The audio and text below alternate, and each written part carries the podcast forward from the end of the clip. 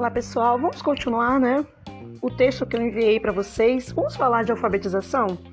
Alfabetizar é desenvolver as habilidades de ler e de escrever de uma maneira adequada, utilizando a comunicação, desenvolvendo através das atividades o aprendizado do alfabeto e dos números, a coordenação motora e a formação de palavras, sílabas e pequenas frases. Através dessas tarefas, o indivíduo consegue adquirir a habilidade de leitura, de compreensão de textos e da linguagem de maneira geral, incluindo a operação de números, que são competências necessárias para avançar os níveis né, escolares seguintes.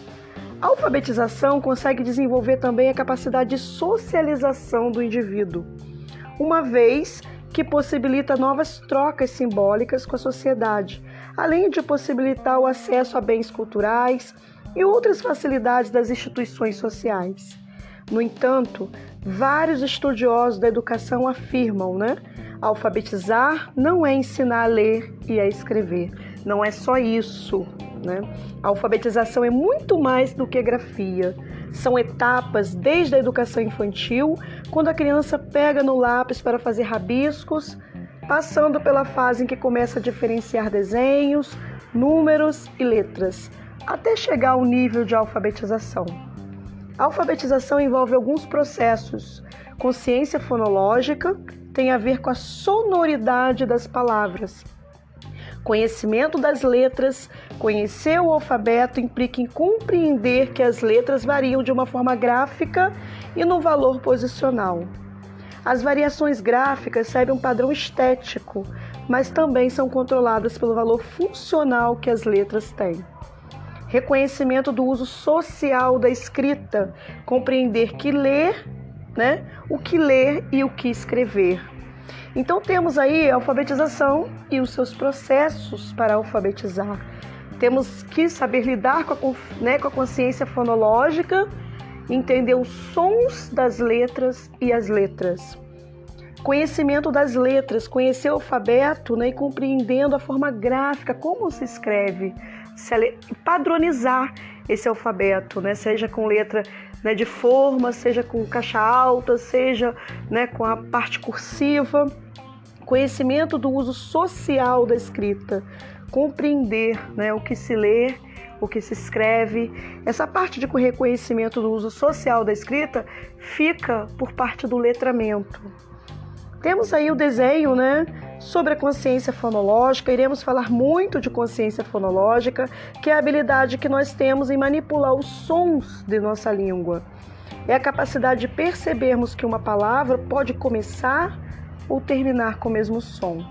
Para aprender a ler e escrever, a criança tem que utilizar os seus recursos internos, hereditariedade e os externos disponíveis no meio ambiente. O objetivo é que ele adquira né, uma boa linguagem receptiva, a leitura e a expressiva, a escrita. Então, para aprender a ler e escrever, né, temos aí que ter recursos internos e externos. A consciência fonológica é importante por vários motivos. Se a criança não tiver um bom empenho nesse aspecto, ela terá dificuldades para se alfabetizar porque ela antevê qualquer método de alfabetização. Então tem que ter a consciência fonológica para acontecer a alfabetização.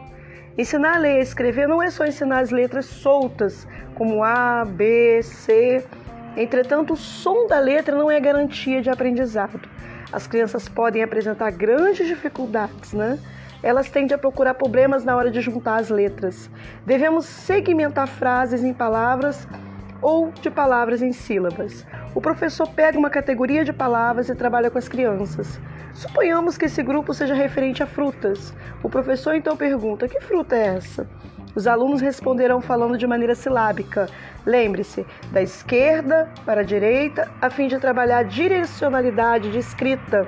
A partir desse exercício, a criança vai lendo os pedacinhos de sílabas até fixar as palavras que acabara de pronunciar. Deixei atividades né, também de consciência fonológica. Os alunos especiais também podem aprender dessa forma, mas comece somente com sílabas. É importante o uso da rima, porque ela trabalha com o uso do som. O que está em jogo é sonoridade. Então, se falamos de consciência fonológica, falamos de sonoridade. Na falta de vocabulário da criança, isto é, se a criança não verbal ou não fala, faça um jogo de memória e de rima usando pareamento de palavras que rimam, além de fazer várias categorias e juntá-las. Né? Tem essa atividadezinha aí que pode ser usada como pareamento de rimas. Mas você sabe o que é pareamento? Pareamento nada mais é do que juntar em par, combinar, unir-se. Ao utilizar o pareamento, o objetivo é associar e reproduzir um padrão. A criança ou adolescente visualiza um modelo com figuras e objetos iguais ou não e o reproduz. Temos também outro termo que é a justaposição, que significa por junto. É o primeiro passo onde as figuras são colocadas sobrepostas por semelhança. Estimula a criança a perceber as imagens iguais. Existem várias maneiras de trabalhar o pareamento e a justaposição. Com placas, né? Podemos usar nessas placas a percepção de contrastes, figura de fundo, distâncias e de posição, cores e formas, além da escrita de detalhes. Essa técnica permite o rastreio visual. Deve-se observar a faixa etária e a fase da criança. Cada fase, né, uma atividade. Portanto, deve-se migrar aos poucos essas atividades, na medida que começa a identificar uma placa isolada. Como a figura de uma bola, casa, mão, pé ou até mesmo alguns personagens do desenho favorito. Entende-se que é possível iniciar as placas de justaposição com ela e posteriormente as de pareamento. Alfabetizar na inclusão é respeitar o nível de alfabetização de cada criança. É promover a alfabetização de forma lúdica e significativa. É incluir sem excluir. Utilizando o mesmo material para todos os alunos e proporcionando um ambiente alfabetizador, com ações educativas e inclusivas. A educação de uma criança no contexto da inclusão é preciso criar suportes para fazer travessias significativas pelo fio do conhecimento. Então é preciso estratégias. Precisamos aí de um material adaptado, precisamos adaptar atividades, precisamos de atividades lúdicas. Eu vou deixar para vocês, né, também algumas atividades de consciência fonológica, tá? Essa aula de hoje nós falaremos sobre consciência fonológica, na próxima aula sobre pareamento e justaposição. Boa aula.